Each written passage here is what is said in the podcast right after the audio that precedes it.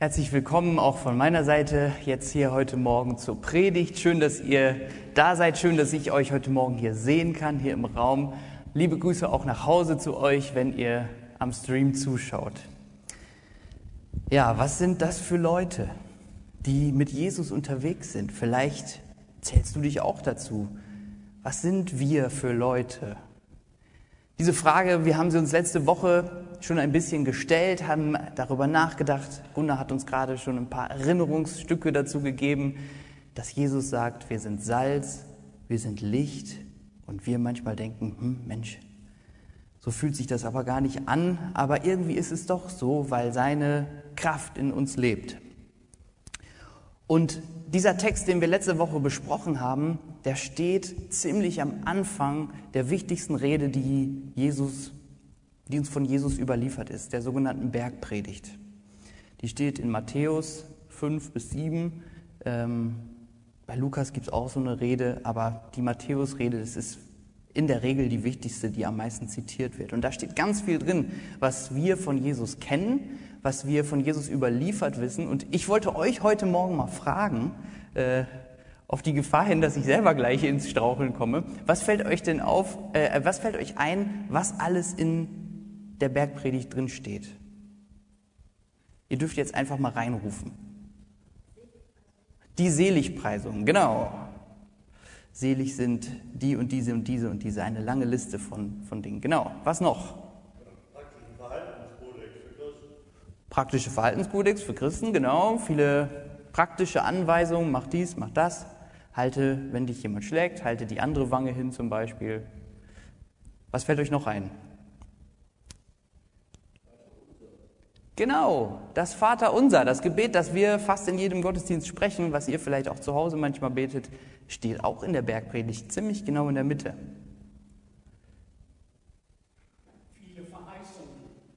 Viele Verheißungen, genau.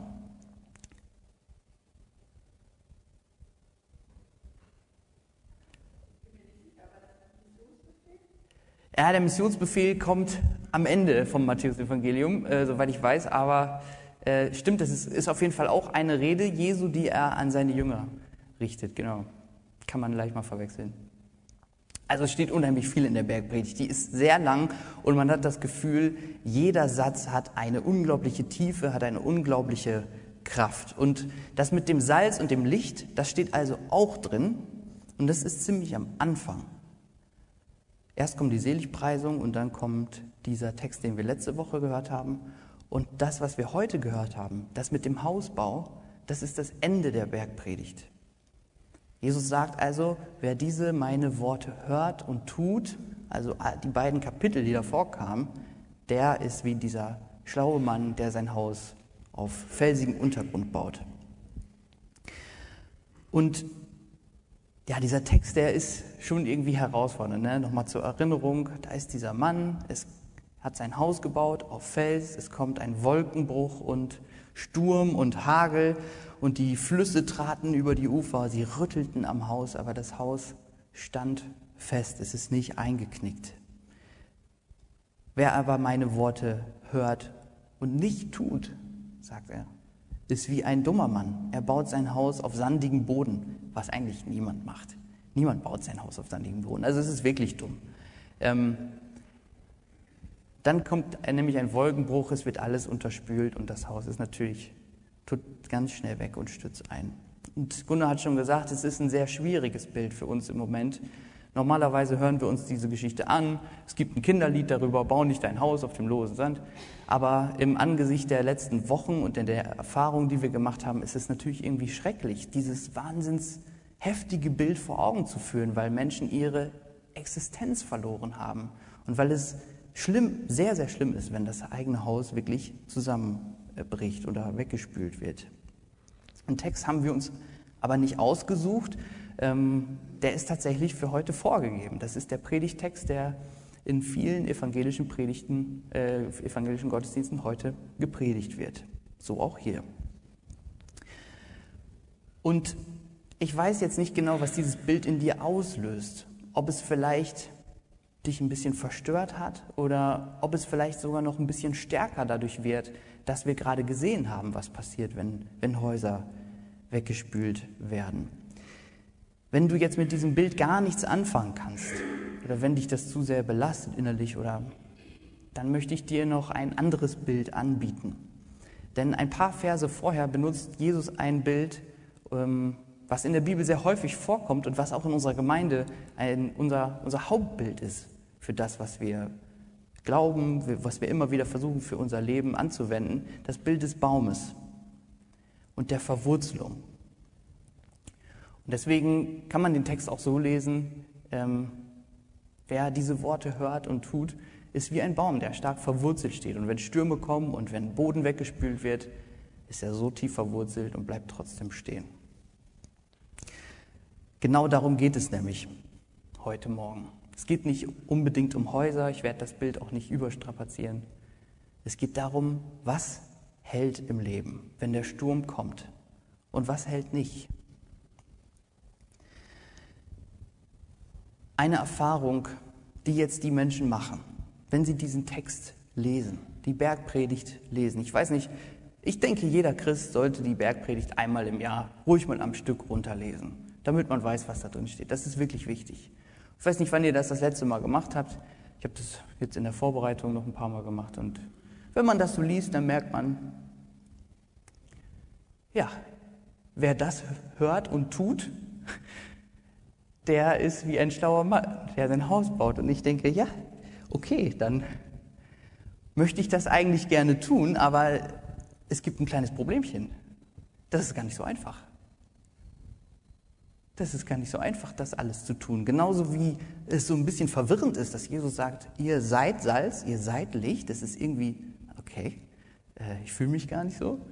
Ist es genauso verwirrend und fremd zu hören, macht einfach das und das, dann seid ihr wie ein schlauer Mann. Die Bergpredigt, die wirft Fragen auf. Man kann diesen Text nicht einfach vorlesen und hier im Gottesdienst behandeln und so tun, als wäre alles klar. Denn Jesus sagt sehr, sehr viele starke Sachen. Er sagt, äh, geht eine Extrameile. Wenn euch jemand dazu zwingt, eine Meile mit ihm zu gehen, das konnten Soldaten früher machen, die das, Israel, das israelische Land be besetzt hatten. Römische Soldaten haben gesagt, du gehst eine Meile mit mir, du trägst mein Gepäck. Dann soll man noch eine mitgehen. Wenn dir jemand eine runterhaut, halte die andere Wange hin. Liebe deine Feinde. Liebe deine Feinde. Das sind alles ziemlich krasse Sachen, finde ich, und ziemlich schwer umzusetzen. Das klingt unglaublich toll, das ist auch unglaublich stark, es hat wahnsinnig viel Kraft, diese Rede. Viele, viele Menschen, auch außerhalb der christlichen Bewegung, sind wahnsinnig inspiriert worden davon. Aber umsetzen? Alles? Die Worte hören und tun? Das geht doch gar nicht, oder? Wie geht das? Und deswegen haben, hat sich in der christlichen Tradition so eine Lesart herausgebildet, dass viele Menschen die Bergpredigt als so eine Art Beichtspiegel sehen. Also da steht sozusagen, was man eigentlich alles tun sollte. Irgendwie ist es aber selbstverständlich, dass man das nicht schafft. Und deswegen merkt man, stimmt, ich brauche wirklich die Vergebung Jesu und die Vergebung Gottes. Und da ist viel dran. Da ist viel Wahres dran. Es hat absolut seine Berechtigung. Aber ich glaube, das ist nicht alles. Die Bergpredigt ist nicht einfach eine Utopie ist nicht einfach eine schöne Fantasiewelt, die niemals Wirklichkeit wird. So nach dem Motto, eigentlich müsste es ja so und so sein, aber wir wissen ja alle, wird nichts. Deswegen lasst uns wenigstens aus der Vergebung leben. Nee, die Bergpredigt ist mehr. Die Bergpredigt ist wirklich eine Aufforderung Jesu, mach das. Lebe so, lebt so. Die Bergpredigt zeigt, was Jesus für Gottes Willen hält. Die Bergpredigt zeigt uns, was Jesus, wir haben letzte Woche gehört, er ist die Mitte unseres Glaubens, was er für Gottes Willen hält, für uns Menschen. Und das sollten wir nicht einfach abhaken nach dem Motto, das kriegen wir ja eh nicht hin. Wenn man dann tiefer einsteigt bei den einzelnen Punkten, um die es geht, merkt man auch, alleine dieses Bild mit der anderen Wange hinhalten, da kann man eine eigene Predigt drüber halten. Das hat unglaublich viel Tiefe und auch eine Widerstandskraft. Machen wir heute nicht. Vielleicht irgendwann mal. Hat Albert, glaube ich, auch schon mal drüber gepredigt. Aber das bedeutet es, mit Jesus zu leben, diese Worte zu hören, sie immer wieder sich vor Augen zu führen, immer wieder nach Gottes Willen zu fragen, zu gucken, wie können wir das machen und dann hier in der Gemeinschaft, in der Gemeinschaft mit den Leuten, die mit Jesus unterwegs sind, ihr sitzt hier heute in diesem Raum stellvertretend für die ganzen anderen, die dazugehören, in dieser Gemeinschaft das immer wieder auszuprobieren, immer wieder zu tun. Damit haben wir letzte Woche aufgehört mit diesem Gedanken. Und damit würde ich heute gerne ein bisschen weitermachen. Jetzt haben wir schon ein bisschen darüber nachgedacht, wir haben im Kopf ein bisschen was hin und her bewegt und ich finde, das ist, wenn man das so im Kopf bewegt, immer auch ein bisschen anstrengend und manchmal weiß man hinterher nicht so genau, was man jetzt konkret damit anfangen soll. Deswegen habe ich heute mal versucht, euch ein bisschen was Konkretes mitzubringen, wie man dieses Bild von diesem Hausbau mit diesem ganzen Vorgedanken, die wir jetzt hatten, ein bisschen mit in das eigene Leben hineinnehmen kann. Wir können diesen Text also nicht einfach als Appell hören. Ja, macht das einfach, weil dann merken wir ganz schnell, so einfach ist es nicht, so funktioniert es nicht. Sondern wir müssen immer nicht nur die Worte hören, sondern auch den Menschen sehen, der die Worte spricht. Jesus. Er spricht diese Bergpredigt. Er ist der Mittelpunkt unseres Glaubens und er gehört zur Bergpredigt dazu. Bergpredigt sind nicht nur eine, eine Anzahl von Worten, eine Liste, sondern Jesus gehört zur Bergpredigt dazu. Und von der Erfahrung mit ihm, was es bedeutet, mit ihm, mit diesem Mann unterwegs zu sein. Die Jünger, die die Bergpredigt gehört haben, waren ja mit ihm unterwegs, die haben ihn erlebt. Von dort müssen wir gucken, was es heißt, ein verwurzeltes Fundament, ein starkes äh, Fundament für das Leben zu haben. Was bedeutet das jetzt also konkret? Ich würde gerne heute vorschlagen, mit euch ganz tief zu bohren. Wenn wir fragen, was sind das für Leute, was sind wir für Leute, die mit Jesus unterwegs sind, ganz tief zu bohren in die eigene Identität, in unsere Identität, das, was uns im tiefsten Kern ausmacht. Und ich habe euch dafür drei Mythen über unsere Identität mitgebracht, die in unserer Gesellschaft kursieren, die wir alle ein bisschen in uns tragen, manche mehr, manche weniger, manche das eine mehr, manche das andere mehr, die uns eine Geschichte über unsere Identität erzählen. Ich habe vorher eine kurze Frage, bevor ich euch den ersten vorstelle. Pfeift mein Mikro ein bisschen? Es hört sich hier so ein bisschen so an. Alles gut, perfekt. Okay, dann kommt jetzt der erste Mythos. Der erste Mythos, mit dem wir versuchen, diese Frage, was sind wir für Leute, zu beantworten. Und dieser Mythos heißt, du bist, was du hast. Du bist, was du hast. Wir definieren uns über das, was wir besitzen, was wir haben. Vielleicht denkt ihr mal kurz drüber nach. Ihr kennt das vielleicht so ein bisschen. Für mich, äh, ich habe da zuerst an die, ich weiß nicht, manche von euch kennen das, wenn man auf der Autobahn fährt, so ein bisschen dieses Gucken, was, was fahren hier für Autos rum und manchmal sieht man ein Gutes und denkt, okay, alles klar. Läuft bei dem. Äh, also über Autos und zum Beispiel zu definieren, über schöne Häuser. Vielleicht seid ihr schon mal an einem schönen Haus vorbeigefahren und habt jetzt schon eine Idee, was sind das wohl für Leute, die da drin wohnen. Ähm, welches Handy du benutzt, ist bei Jugendlichen ganz wichtig. Welche Marken man trägt, wie man sich überhaupt kleidet, welche, ja, welche Art, wie viel, welche Rolle Besitz für einen spielt und wie man damit umgeht. AirPods äh, werden getragen wie eine kleine Krone, äh, aber auch in welche Restaurants man essen gehen kann. Und wir versuchen manchmal uns zu definieren über das, was wir haben. Aber wir finden darin keine tiefe Erfüllung, weil wir irgendwann merken, ich habe nie genug. Es ist nie genug. Das Konto ist nie, nie voll. Es ist immer noch Platz da. Es geht immer noch mehr. Und das letzte Hemd hat keine Taschen. Man kann nichts mitnehmen. Man kann nichts mitnehmen und vielleicht ist morgen alles weg.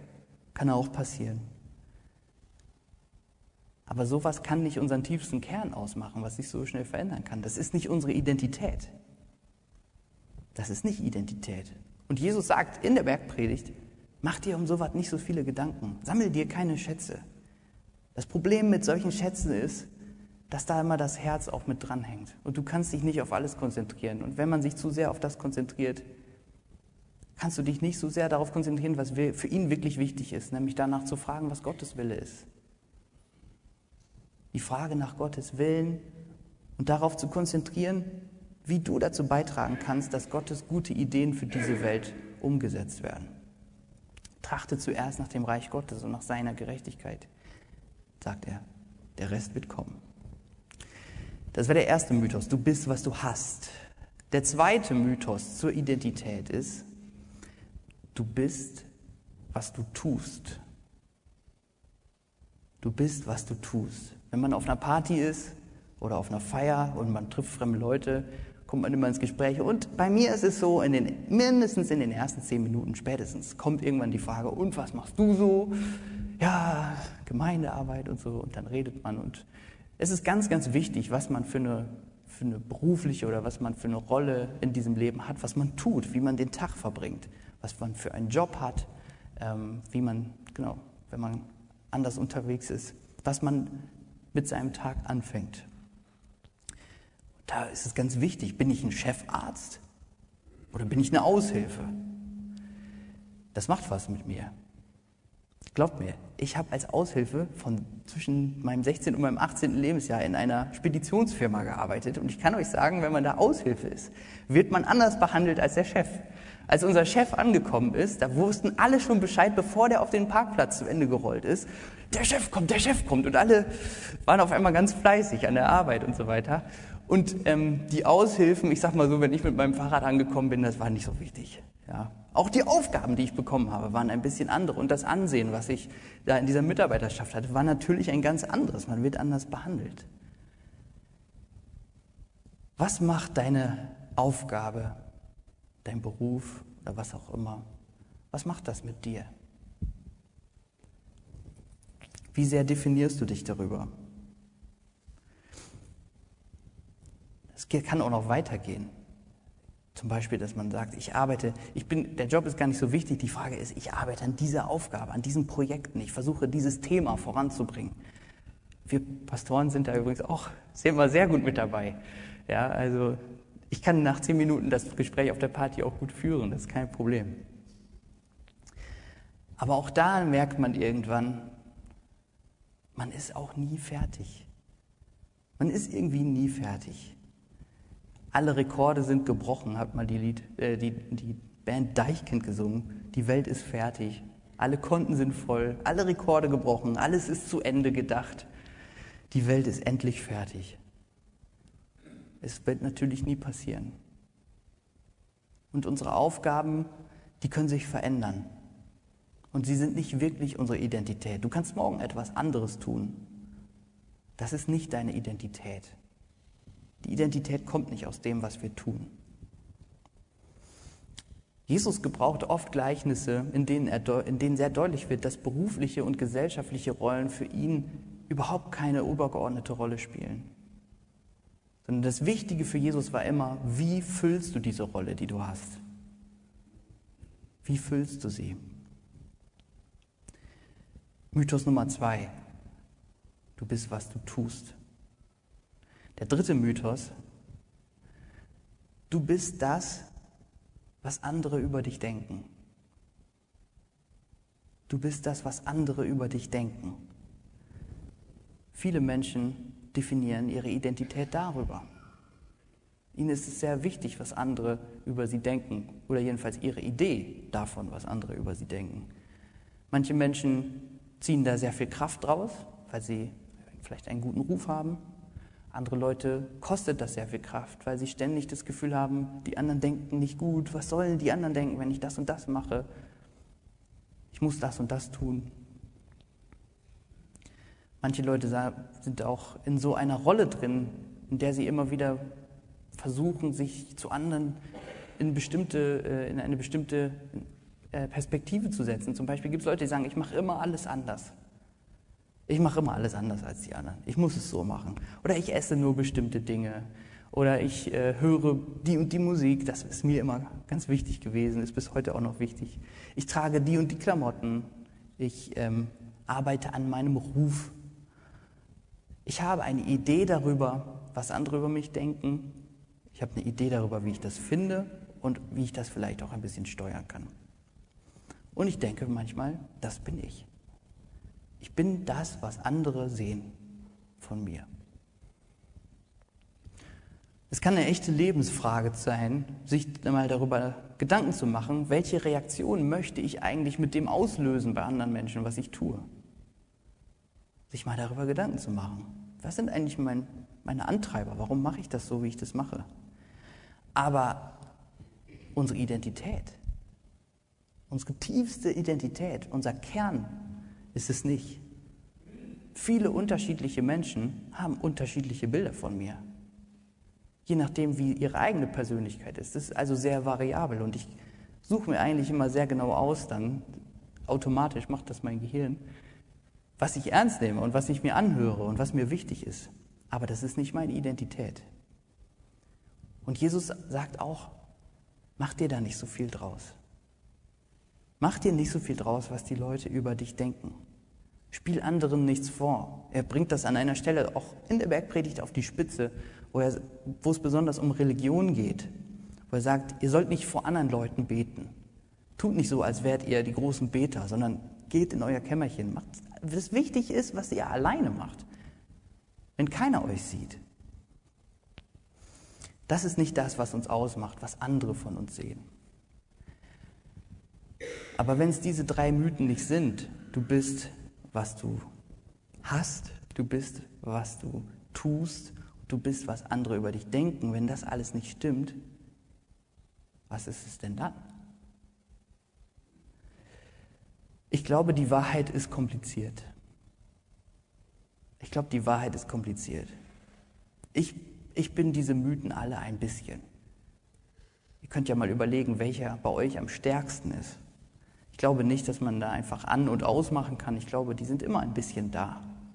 Ich bin, ich bin einer, ich versuche in diesen Mythen meine Identität immer wieder zu finden, mit der Hoffnung, dass ich mich irgendwo darin wiederfinde. Und es, es klappt einfach nicht. Ich schaff's nicht. Ich, es passiert nicht. Und wenn es passiert, dann meistens so, dass es nur ganz kurz anhält. Jetzt gibt es aber etwas in meinem Leben, das ist für mich kein Mythos. Das ist für mich eine Quelle meiner Identität, etwas, was mich in meinem Kern bestimmt, eine Quelle, die nicht versiegt und die keine Sackgasse ist, aus der ich irgendwann enttäuscht wieder rauskommen muss. Und das ist für mich meine Identität, die Jesus mir gezeigt hat. Meine Identität, die ich als Christ in Gott habe. Als Christ schöpfe ich meine Identität aus den zentralen Zusagen, die Gott über mein Leben spricht. Wir nennen das dann manchmal auch Evangelium. Und diese Zusage lautet, ich bin Gottes Kind. Das ist meine Identität.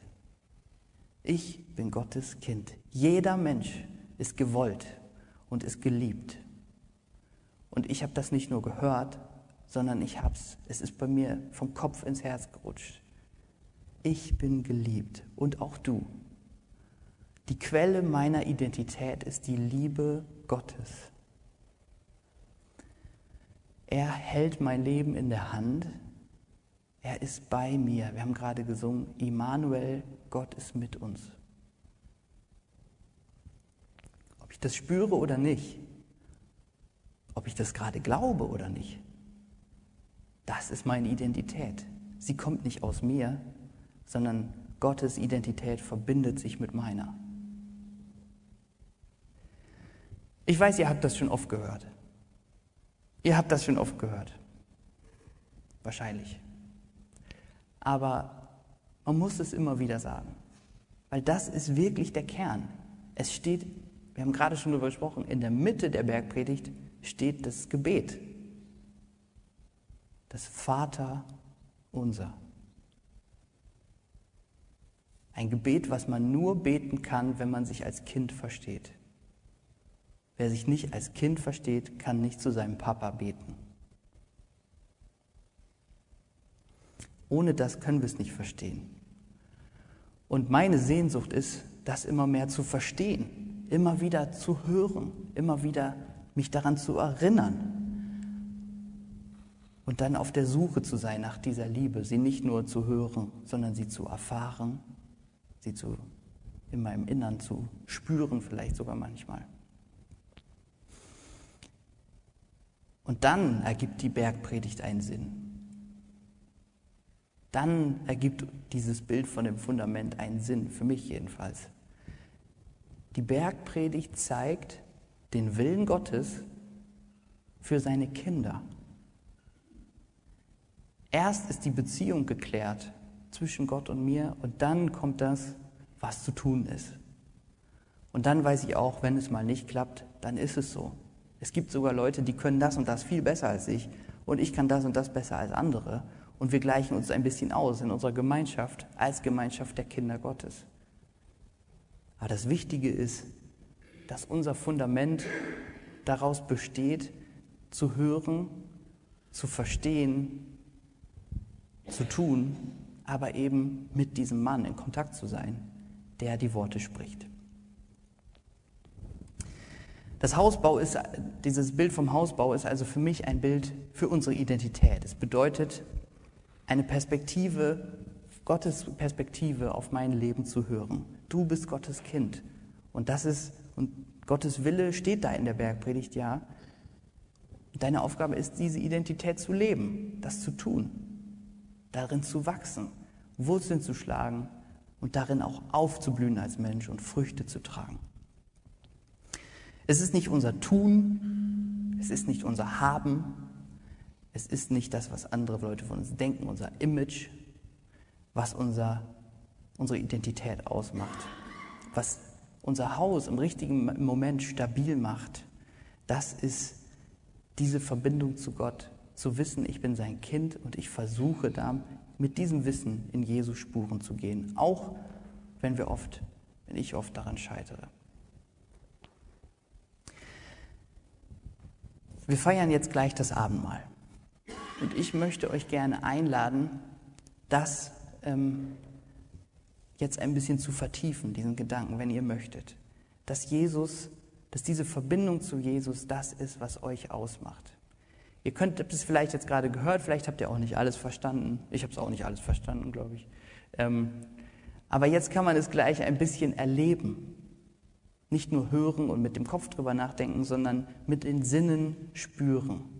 Etwas schmecken, etwas runterschlucken als Symbol dafür, dass Christus in uns lebt. Paulus hat, hat diese Erfahrung für sich als Christ auch so zusammengefasst. Das ist das größte Geheimnis auf der Welt, dass Christus in euch lebt, sagt er. Und das können wir jetzt gleich im Abendmahl feiern, voller Dankbarkeit dafür, dass Gott, Gottes Liebe so groß ist, dass er ähm, selbst Mensch geworden ist und uns diese Liebe gezeigt hat. In der Bergpredigt, in seinem Unterwegssein, aber auch in seinem Sterben und in der Auferstehung. Deswegen feiert gleich mit uns das Abendmahl. Vorher singen wir noch ein Lied.